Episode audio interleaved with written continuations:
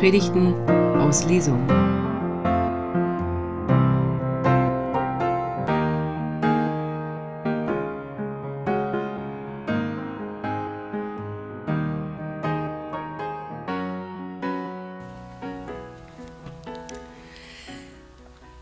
Bei diesen Liedern, die wir jetzt gerade gesungen haben, liebe Gemeinde, da möchte ich mal ein bisschen weinen, weil einfach diese freiheits- und friedensbewegte Zeit, damals Ende der 80er Jahre, Anfang der 90er in der ehemaligen DDR, so unglaublich intensiv war. Das war eine wirklich gute, wichtige Zeit. Und auch dieses Lied, das wir eben gesungen haben, ist ja aus dieser Zeit und Nämlich Flüge der Morgenröte ist so ein, Liebes, so ein Liebesgedicht, so eine Liebeserklärung. Eine Liebeserklärung des Psalmbeters an Gott. Der weiß nämlich, Gott, du kennst meinen Weg. Wo auch immer ich hingehe, du bist schon da. Und wo immer ich mich verstecke vor dir, du siehst mich. Nicht, weil du böse bist und mich suchst, sondern weil du einfach immer da bist. Weil du einfach alles von mir weißt, weil du der Liebende, die Barmherzige, der Warmherzige, die Suchende bist. Sucht, Gott sucht nach unserer Liebe. Gott liebt uns zuerst und sucht uns. Nur du kennst meinen Weg.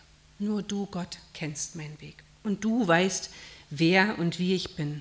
Eine Liebeserklärung, ein Staunen über diesen nahen Gott, über Gott, der sich finden lässt, über Gott, die immer schon da ist ein Staunen, ein Wundern, ein Freuen und ein Ich danke dir, du bist da. Wir haben es heute Morgen mit einer weiteren Liebeserklärung zu tun. Wir hatten jetzt eben Psalm 139, wir haben ihn gesprochen, wir haben ihn gesungen und jetzt gibt es noch eine weitere Liebeserklärung, diesmal die Liebeserklärung Gottes an sein Volk. Und es ist eine wunderschöne Liebeserklärung. Wir haben auch daraus schon Verse gesungen. Von daher ahnst du vielleicht, dass es sich um Jesaja 43 handelt. Es geht um die Verse 1 bis 7. Ich lese sie nach der Luther-Übersetzung und sie stehen auch hier vorne jetzt an der Wand, dann könnt ihr gerne mitlesen. Danke, Ralf.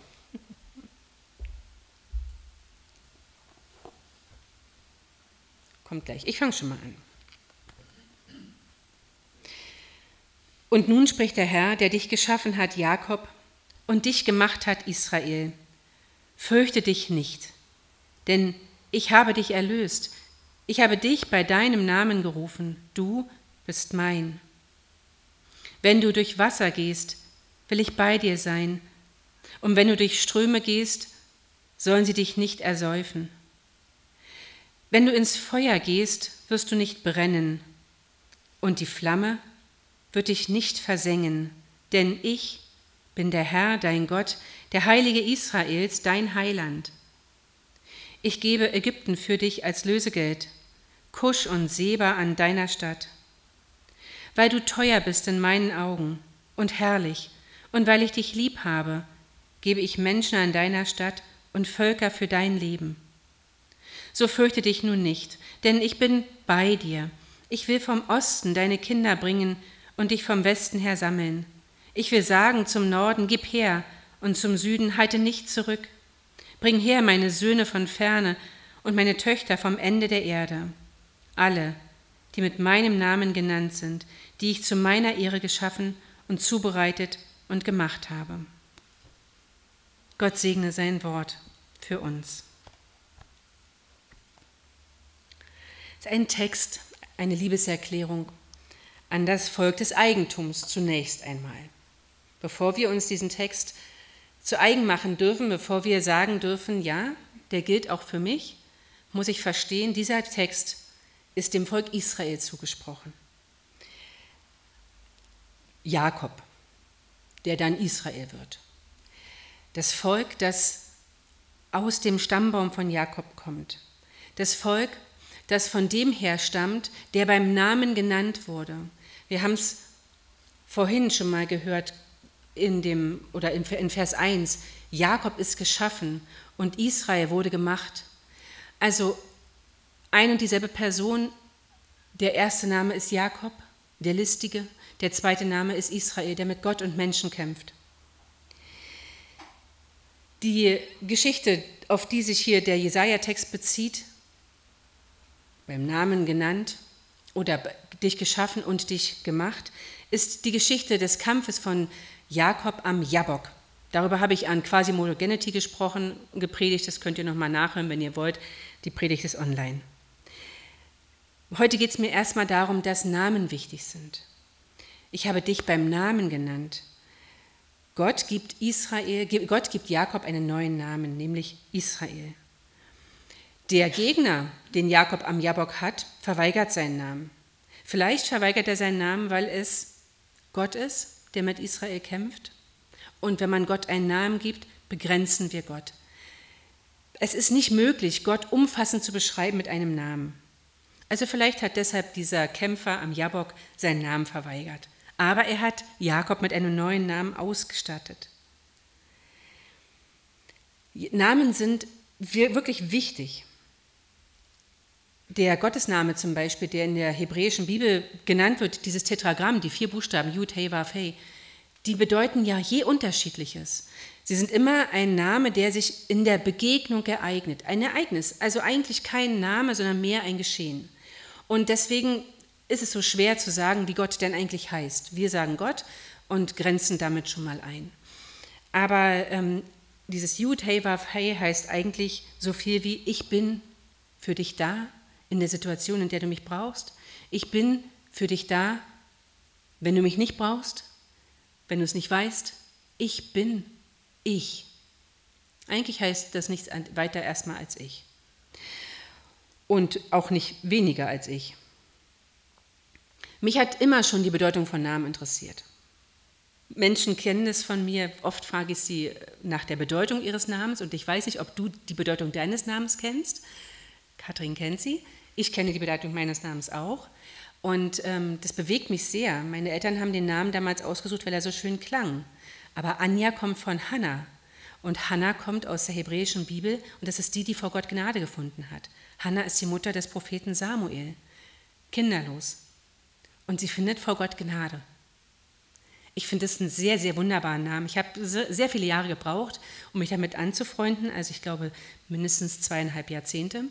Aber ähm, auch weil Anja in der DDR so ein Sammelbegriff war. Aber Anja ist ein unglaublich wertvoller und kostbarer Name. Und auch als wir die Namen unserer Kinder ausgewählt haben, haben wir uns über die Bedeutung des Namens Gedanken gemacht. Meine große ist die, vor Gott Gnade gefunden hat, die Geliebte. Und die zweite ist die Erhabene. Und die dritte ist die Fleißige, die Furchtlose. Und der vierte ist der Sohn meiner rechten Hand, der Sohn meines Glücks. Vielleicht denkst du mal über deinen Namen nach, was das bedeutet. Ich glaube wirklich, dass Namen nicht nur bessere Zahlen sind. Man könnte ja auch sagen, wir nummerieren einfach mal durch und gucken mal, wenn wir bei Quadrillionen angekommen sind als Kind habe ich immer Quatschtrillionen gesagt. Wenn wir bei Quatschtrillionen angekommen sind, fangen wir von vorne an. Aber und stattdessen nehmen wir lieber Namen. Aber Namen sind nicht bessere Zahlen. Namen sagen was über dich aus. Und so wie du dich mit deinem Namen identifizierst, so wirst du dein Leben auch ähm, anpacken können. Also Axel zum Beispiel ist der Beschützer. Eigentlich ein schöner Name, eine schöne Bedeutung. Und vielleicht guckt ihr mal in eure Namensbedeutung rein und guckt mal, ob ihr euch mit euren Namen vielleicht nochmal neu anfreunden könnt oder ob ihr schon längst angefreundet seid. Jedenfalls aus Jakob, aus dem Betrüger, wird Israel, der mit Gott und Menschen kämpft. Es gibt einen Grund, warum Gott zu Israel sagt, du kriegst einen neuen Namen. Ich nenne dich jetzt Israel. Weil dieser Name was mit dem Menschen macht, der genannt ist beim Namen. Also, ich habe dich bei deinem Namen gerufen, Israel, du gehörst zu mir. Oder zu mir gehörst du, übersetzt die Bibel in gerechter Sprache. Zu mir gehörst du. Ist ganz schön, ist noch ein bisschen schöner, finde ich, als du bist mein. Zu mir gehörst du. Das hat was von enger Verbundenheit, von wir sind miteinander verwoben zu tun. Der Name Israel ist also einmal der, der mit Gott und Menschen kämpft, aber er ist auch der Geliebte Gottes. Und zwar durch alles hindurch.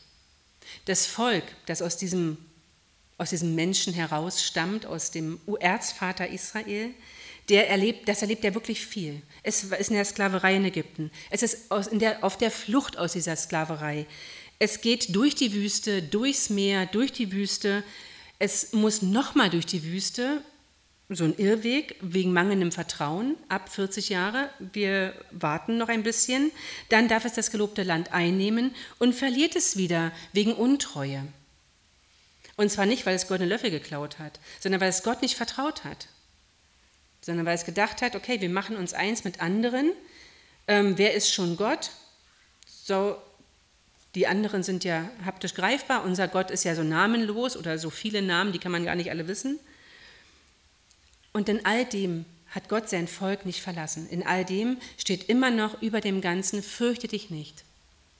Unser Text mit dem wir es heute Morgen zu tun haben, ist ein Text, der in die Diaspora hineingeschrieben ist. Das heißt, das Volk Israel ist in der Zerstreuung. Es gibt das Land Israel zu der Zeit nicht. Es gibt noch ein paar versprengte Bauern in dem gelobten Land, aber die Elite, die Leitende, die Oberschicht, die ist weggeführt. Die sitzen in Babylon an den Wassern, gibt es ja auch einen schönen Schlager zu. Und ähm, vielleicht könnt ihr ihn auch mal hören, der macht auch Spaß. Aber jedenfalls sitzen die da und überlegen sich, wie konnte das alles passieren? Und sie sind verzweifelt und hören in diese Verbannung hinein. Im Propheten Jeremia wird es gesagt, ähm, werde sesshaft, suche das Beste der Stadt, in die ich dich geführt habe. Gott sagt, ja, ich bin verantwortlich für diese Verbannung. Suche das Beste dieser Stadt, bete für die Stadt, denn wenn es der Stadt gut geht, dann geht es dir auch gut. Steht im Jeremia 29, Vers 7. Ihr Lieben, das ist ein Auftrag.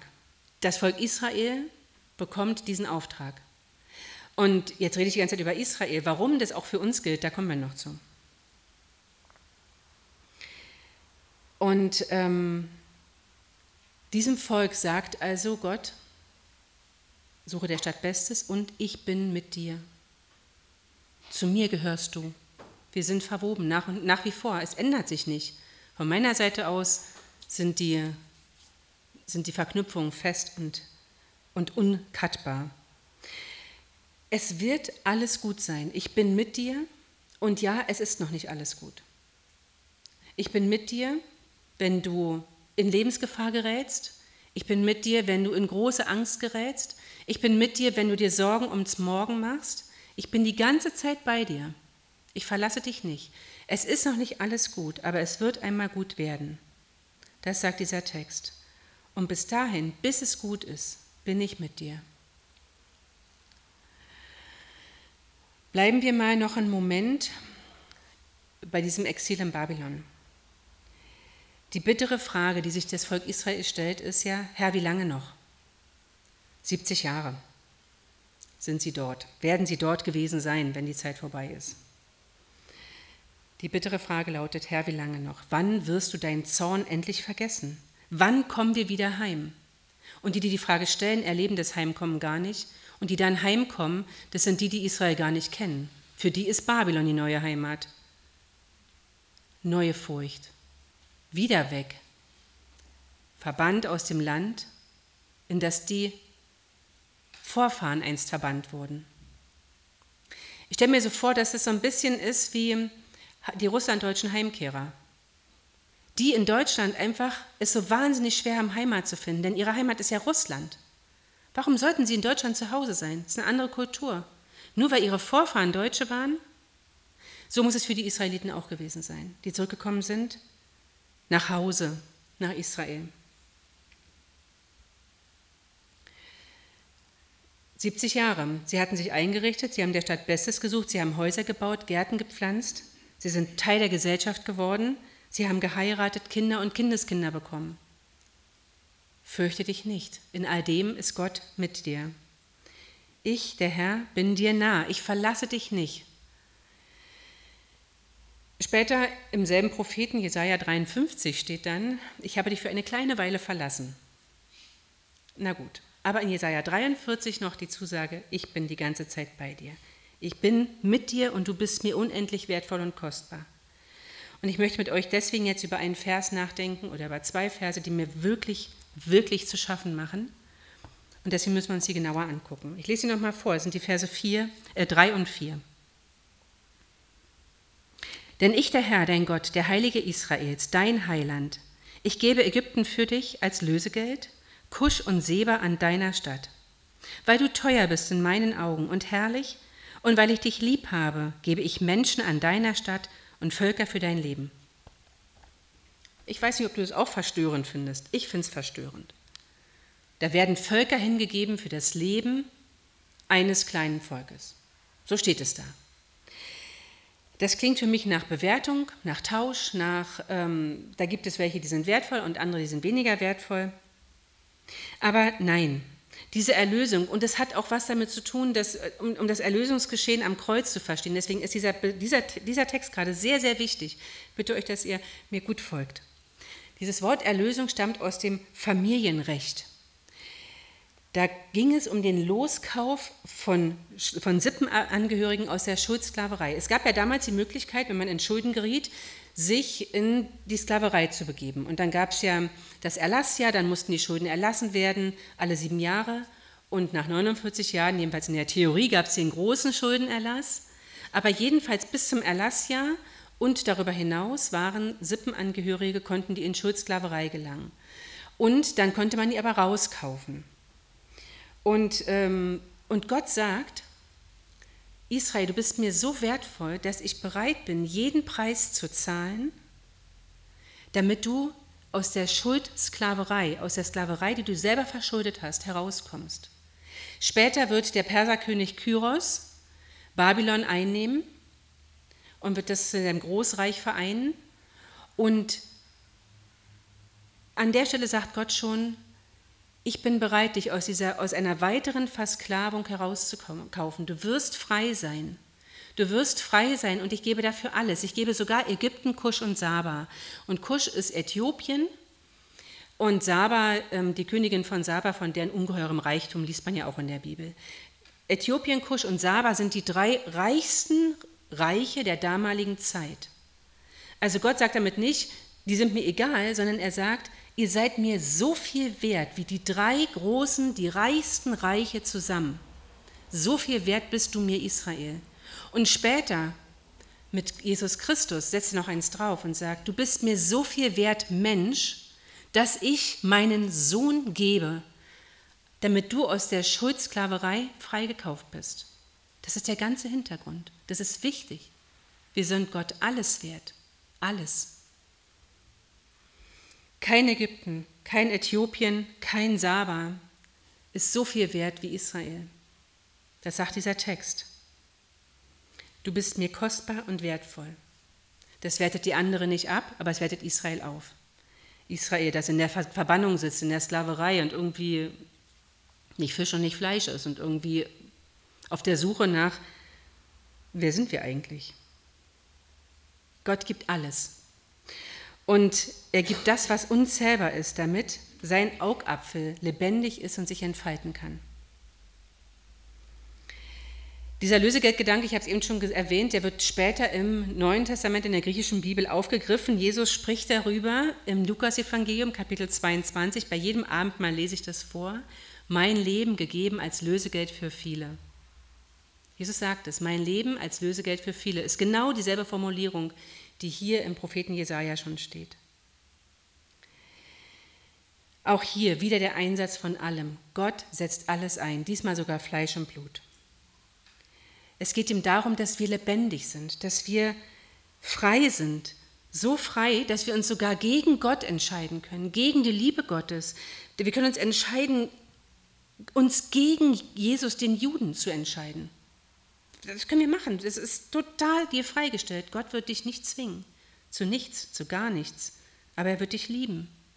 Und das sagt dieser Text. Jesaja 43 sagt: Ich liebe dich so sehr, dass ich alles hergebe. Und weil wir Jesus Christus kennen, dürfen wir diesen Text für uns anwenden, dürfen ihn für uns fruchtbar machen. Jetzt fragst du dich vielleicht die ganze Zeit: Ja, okay, wir sitzen nicht an den Wassern von Babylon, wir sind auch keine Russlanddeutschen. Oder wenn, dann ist es jedenfalls so lange her, dass äh, ich hier wirklich Heimat gefunden habe. Was soll der Text? Was soll das mit mir? Was hat das heute zu sagen? Vielleicht siehst du auch die, die Toten des Ukraine-Krieges oder die Toten des Mittelmeeres. Was sagt uns der Text, wenn da steht, ich will meine Töchter und meine Söhne von den Enden der Erde herbeirufen? Aus dem Norden, aus dem Süden, aus dem Osten und dem Westen werde ich alle wieder herbeirufen. Was bedeutet das denn für uns heute? Wie kann man das denn hören? Ich habe keine Antwort, wie das für denjenigen ist, der im Schützengraben sitzt oder auf dem Mittelmeer im Boot und sich fragt, werden die Wassermassen über mir zusammenschlagen, werde ich ertrinken? Ich kann aber sagen, wie es mir als Pastorin dieser Gemeinde geht, die nicht wächst, sondern zahlenmäßig schrumpft.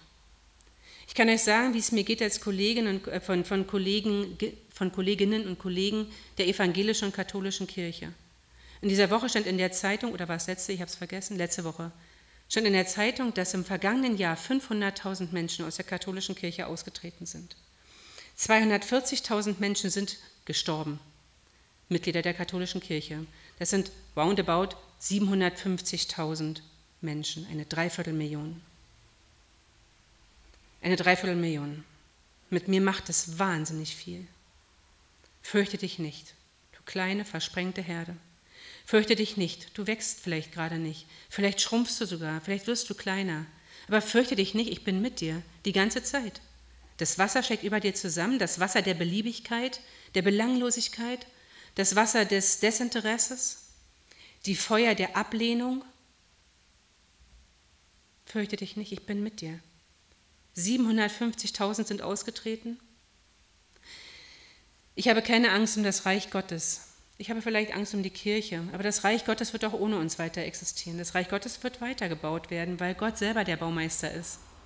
Wir können uns entscheiden, dass wir den Weg, den Gott mit uns gehen will, mitgehen. Wir können festhalten an dem, was wir immer schon gewohnt waren. Wir können sagen, ich will aber. Oder wir sagen, nee, ich möchte gerne erleben, wie das Reich Gottes auf dieser Welt immer sichtbarer wird. Jesus hat gesagt, das Reich Gottes ist mitten unter euch. Schaut hin, seht euch um, erlebt es. Das Reich Gottes ist ja schon angebrochen. Ich persönlich möchte, dass wir in dieser Gemeinde das erleben, dass das Reich Gottes angebrochen ist. Und dass wir das erleben und dass wir furchtlos darauf zugehen, dass wir die Erwartung in uns tragen, Gott geht mit uns, bis alles gut ist. Und solange es nicht gut ist, ist Gott immer an meiner Seite.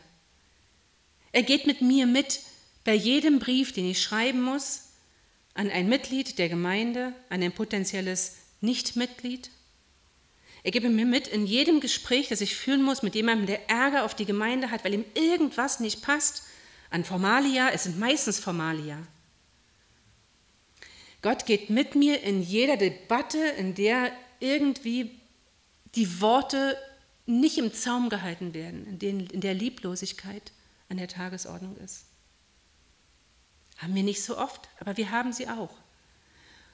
Gott ist die ganze Zeit da. Bis es gut ist, bis es wirklich gut ist, ist Gott bei mir und ich vertraue darauf. Die Exilsgemeinde hört das Wort, fürchte dich nicht. Und irgendwie fühle ich mich auch wie im Exil. Weil ich bin noch nicht an Gottes Festmahl. Ich bin eingeladen. Darauf freue ich mich auch. Aber noch bin ich nicht da. Noch bin ich auf dem Weg dahin. In der Hoffnung mit euch zusammen. Und meine Hoffnung, meine Hoffnung sagt, wir sind nicht allein. Wir waren es nie, wir sind es nicht und wir werden es nicht sein. Gott hat versprochen, fürchte dich nun nicht, denn ich bin bei dir. Zweimal im Text sagt Gott, fürchte dich nicht. Das ist, dann ist es wichtig, wenn es zweimal gesagt wird. Ich bin. Gott ist hier der Aktive. Gott ist der, der aktiv sagt, ich bin, ich mache, ich werde, ich führe, ich leite. Ja, es ist alles Hoffnung. Aber diese Liebeserklärung in Jesaja 43, in die ich eingebunden bin durch Jesus Christus, die hilft mir, diese Hoffnung aufrechtzuerhalten, zu nähren. Die hilft mir, wenn ich mal Trost brauche, den Trost auch zu finden. Fürchte dich nicht. Ich habe dich bei deinem Namen gerufen, du bist mein. In meiner Handfläche steht ein M, das ist nicht bei allen so, aber die meisten Menschen haben in ihrer Handfläche ein M. Ja, guckt mal. Du hast ein M, ein gutes Zeichen. Manchmal ist das M auch unterbrochen. Für mich steht das M für du bist mein. Gott sagt mir in die Hand hinein, du bist mein. Also fürchte dich nicht, ich habe dich bei deinem Namen gerufen, sagt Gott, du bist mein. Durch Jesus Christus dürfen wir dieses Jesaja-Wort an die Exilsgemeinde für uns annehmen. Amen.